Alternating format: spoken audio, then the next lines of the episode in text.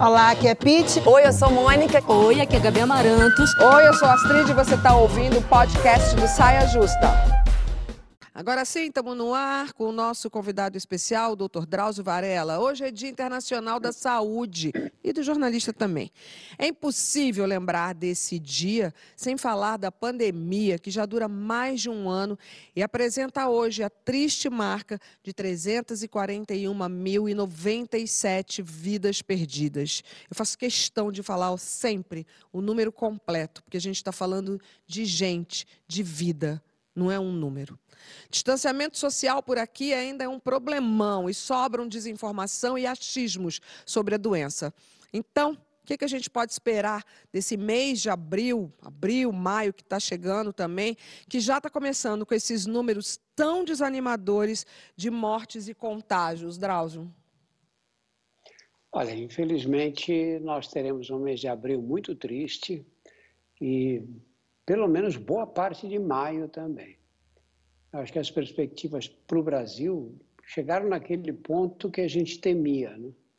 Há quanto tempo vêm os médicos, os epidemiologistas, as pessoas da área da saúde pública dizendo não pode conduzir uma epidemia desse jeito, porque vai terminar em tragédia isso. E, não, e aconteceu, né? Nós chegamos exatamente no ponto que todos nós temíamos.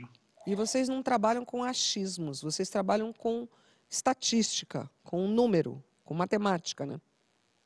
Olha, pensa o seguinte, quando a epidemia chegou, quando ela estava ainda na China, ninguém tinha ideia direito. Eu mesmo fiz uma ideia, uma, tive uma impressão de que não seria nada muito grave. Mas quando chegou na Itália, nós entendemos do que se tratava. A Itália é um país de livre informação.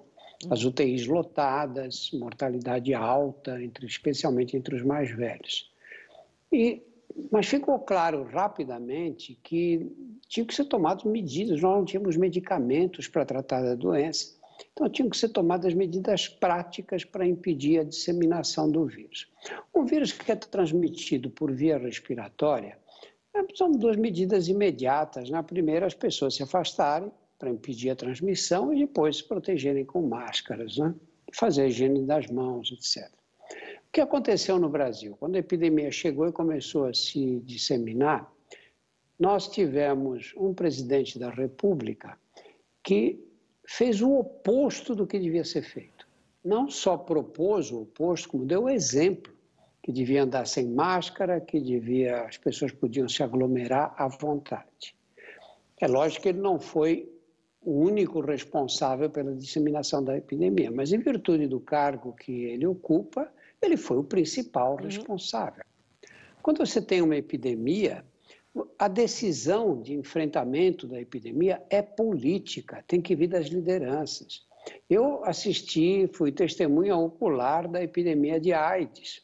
O que aconteceu na época da AIDS? Nós tínhamos o Ministério da Saúde organizado, com várias pessoas de alto nível técnico no Ministério, e o que, se, o que o Brasil decidiu naquela época? Disse: não, nós vamos tratar todos os doentes. E começamos a tratar todos os doentes. Não tínhamos dinheiro para isso. E aí saímos quebrando patente, brigando com as multinacionais, fazendo baixar o preço. Nós tínhamos uma liderança forte naquele tempo e revolucionamos o, a, o enfrentamento da epidemia, da epidemia no Brasil. Revolucionamos. Olha, quando o Brasil, em 1995, nós tínhamos a mesma prevalência do HIV do que a África do Sul. Uhum. Nós adotamos o tratamento para todos, universal. A África do Sul não fez isso. Hoje nós temos cerca de 800 mil HIV positivos, pessoas convivendo com HIV. A África do Sul tem 10% da população adulta. Se nós tivéssemos 10% da população adulta, teríamos 17, 18 milhões de infectados no Brasil. O Brasil revolucionou e é por causa do Brasil que os africanos começaram a receber as drogas dos fundos internacionais, porque nós provamos que era possível distribuir e que as pessoas aderiam ao tratamento. Nós provamos que se você toma, faz o tratamento, toma as drogas, os antirretrovirais, e fica com a carga viral negativa, inativada, completamente inativada, você não transmite a doença. Ninguém sabia disso. Isso ficou provado no Brasil. Olha a diferença entre uma epidemia com gente competente, com o Ministério da Saúde atuante, com um presidente civilizado e o que nós temos agora. Essa loucura, esse uma, um presidente que se dedicou a disseminar o vírus. Essa é a realidade que nós vivemos. Chegamos nesse ponto. Estamos vendo uma luz no fim do túnel? Estamos, mas está distante. Está distante, porque nós vamos depender de vacinas que nós não temos. Né? É, hoje, a, hoje, o jornal alemão eu... Der Spiegel fala exatamente da questão da vacina. Fala o que aconteceu, era a manchete do jornal, o que aconteceu com um país que dava aula para o mundo de vacinação. O senhor tem uma resposta para isso? É a mesma que o senhor já falou. É, o Brasil tem um, um, talvez o maior programa nacional de imunizações. Ninguém imuniza tanto quanto no Brasil. É. Nós, nós imunizamos, anos atrás, contra a poliomielite, o doutor, o, o, o, Zé Gotinha, vocês lembram bem dele, Opa. né? É, Sim, o Zé claro. Gotinha, nós imunizamos 18 milhões de crianças contra a poliomielite num único dia. Vamos pegar mais perto agora, a gripe suína.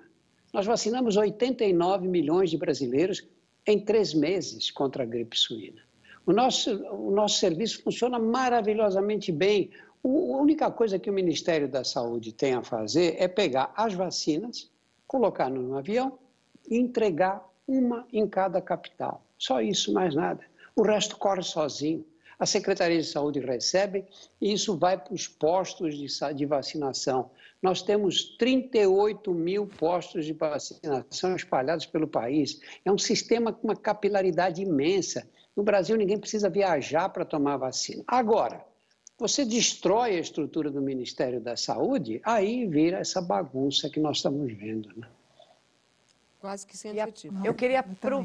é... eu queria aproveitar, aproveitar que você está falando da vacina, doutor Drauzio, e falar tem do duas SUS. falando ao mesmo tempo. Peraí, Mônica, a Pete Oi, desculpa, falando... não ouvi. É que a Pete fala baixinho é eu... e ela estava falando aqui um montão. Eu falo. Fala, Pete. Eu falo, estou falando muito baixo, desculpa, desculpa gente. Não, não, não, ouvi a Pete mesmo. Olha só, é porque eu, é, eu pensei o seguinte, é, doutor Drauzio, exatamente assim, o que eu andei pensando hoje sobre a, a pergunta de Astrid no começo do bloco foi por que, que estamos batendo cabeça, né? Será que não aprendemos nada? E é exatamente isso, eu acredito que essa falta de liderança e essa é, falta de orientação correta desde o início é que fez com que estivéssemos agora batendo cabeça nesse momento de novo. Então, às vezes, eu penso também que é, no mínimo, talvez injusto culpabilizar apenas uma população que foi é, mal orientada e que deveria ter no seu representante máximo o seu melhor exemplo. E foi o que não aconteceu. Né? Isso é muito importante, porque o presidente da República ele é a representação de um projeto de país é, seja à direita ou à esquerda. Então, que projeto é esse? Né? Como é que a gente pode cobrar das pessoas apenas que tomem as medidas? Quer dizer, todos os profissionais vêm falando, mas quando você tem uma liderança, um chefe de governo, dando todos os exemplos errados, é muito injusto culpabilizar a população. E aí eu ia perguntar para você, doutor, é, o que, que cada um de nós pode fazer agora, já que estamos à deriva? Agora fica difícil, Pete, porque você usou o termo batendo cabeça, exatamente isso. Quando você não tem uma liderança, quando você não tem uma organização central, quem é que tem que organizar o combate a uma epidemia com essas características? É o Ministério da Saúde. Não, não, não, não há o que discutir, porque se não existe um Ministério da Saúde que faz essa organização, aí como cada prefeito age de um jeito, cada governador também, nem todos são preparados, nem todos escutam os técnicos, e você tem essa confusão que se estabeleceu no Brasil. E a população de cara recebendo mensagens opostas, né? De um lado os médicos dizendo, olha, não pode, não pode fazer aglomeração, tem que usar máscara. E do outro lado a autoridade máxima do país andando sem máscara por mais de um ano, é. formando aglomerações, dizendo que tinha que sair, que ir para a rua, que senão a economia ia quebrar. Olha aí. Pois é. Olha agora. Exatamente.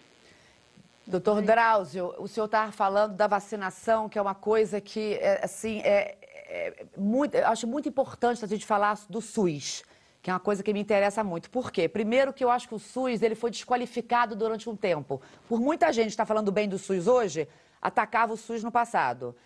E a gente, e eu estou vendo hoje muita gente tomar a vacina e falar viva o SUS, viva o SUS. E muitas dessas pessoas eu acho que não tem dimensão da importância do SUS no Brasil. Então eu queria que o senhor falasse um pouco realmente do SUS, da importância desse sistema, que eu acho que é o maior sistema de saúde pública do mundo, talvez. A gente sempre foi referência de vacinação no mundo. Olha, esse ponto é fundamental, não é, Mônica? Porque a minha geração de médicos teve a felicidade de assistir à criação do SUS. A criação do SUS foi a maior revolução na medicina brasileira. E eu acho que será por muito tempo. Eu não consigo ver outra que seja mais abrangente do que essa. Como era antes do SUS? Antes do SUS, aqueles que tinham carteira assinada tinham direito ao antigo INPS, o Instituto Nacional da Previdência Social, que dava assistência médica, prestava assistência médica. Os que não tinham, que era a maioria do país, todo mundo que trabalhava no campo, todas as pessoas que trabalhavam na economia informal, nas cidades, não tinham direito a nada. Eles eram considerados indigentes do ponto de vista da saúde. Às vezes vinha carimbado no prontuário, eu cheguei a ver isso. Você abria o prontuário, na contracapa estava escrito indigente. Você sabia que aquela pessoa não tinha direito a nada. Ela era dependente da caridade pública. Ia se tratar na Santa Casa da cidade, algumas prefeituras montavam postos de saúde que davam assistência médica, mas não era obrigação de ninguém. De repente aparecem uns, uns visionários que, que montam, que começam a fazer conferências e tudo, liderados pelo Sérgio Aruca, e colocam na Constituição que saúde é um direito de todos. Olha, olha que coisa louca. As pessoas às vezes falam, não, mas outros países têm um serviço maravilhoso, ah, o Reino Unido tem o NHS, né, o National Health System. Ah, tem. Primeiro, Começou quando? Depois da Segunda Guerra Mundial, anos 40. Segundo, país rico, alto nível educacional da população toda, 65, 66 milhões de habitantes. Com dinheiro, até eu organizo um sistema de saúde desse. Quero ver organizar um, um serviço de saúde para 210 milhões de habitantes, com as desigualdades regionais e sociais no Brasil. Quando você fala para as pessoas de distribuição de renda, vem a primeira coisa que vem à cabeça é o que é o Bolsa Família, uma coisa ótima. Claro, Bolsa Família é uma ajuda insignificante quando comparado com o SUS. O Bolsa Família custa aí quanto? 4 bilhões por ano. O SUS custa 250 bilhões por ano e permite a uma pessoa pobre que mora numa favela fazer um transplante de fígado. Dizer, apesar de todas as dificuldades, e não são poucas, as dificuldades do SUS são basicamente de organização porque nós, um país, não tem uma, uma, uma política pública de saúde. O ministro da Saúde é trocado a cada 10 meses, em média, eu já fiz essa conta. Não agora, que agora virou festa, digo antes do, do governo Nossa, atual. Meu Deus. A cada 10 meses uhum. você trocava o ministro da Saúde. Como é que você vai ter um serviço organizado? Não é? E trocava não é porque você eh, não está satisfeito com o rendimento daquele ministro e, e precisa colocar um sanitarista de nível mais. Nada! É troca política. Não é técnico. Ah, precisa agradar, uhum. precisa agradar é. tal partido, você dá o Ministério da Saúde, que é cheio de dinheiro, eles podem desviar à vontade. Né? Drauzio, quero é, aproveitar que esse assunto é uma pauta quente, né, porque hoje na Câmara foi aprovado um projeto de lei que está sendo chamado de fura-fila, onde empresas, empresários poderão, esse projeto prevê que empresas possam comprar vacinas sem passar pelo SUS e criar os seus próprios planos de imunização e isso ainda pode ser abatido do imposto de renda e isso ainda vai é, para o Senado, né? Mas eu queria saber qual é a sua opinião em relação a isso. Eu vou resumir bem, Gabi, porque senão vou falar até amanhã sobre isso. Eu acho que todos os governantes, todos os governantes e todos os legisladores deviam ser obrigados a, ao adotar qualquer medida que fosse, qualquer medida de gerenciamento ou legislação, qualquer coisa, pensar o seguinte: isso vai aumentar ou vai diminuir a desigualdade brasileira? Porque nós não podemos nos conformar com esse nível de desigualdade aceitar que o nosso país é assim. Ah, o nosso país é desigual desse jeito. Não podemos aceitar isso mais. Olha, imagina o seguinte: vamos falar de 150, 200 anos atrás, as pessoas conviviam com a escravidão.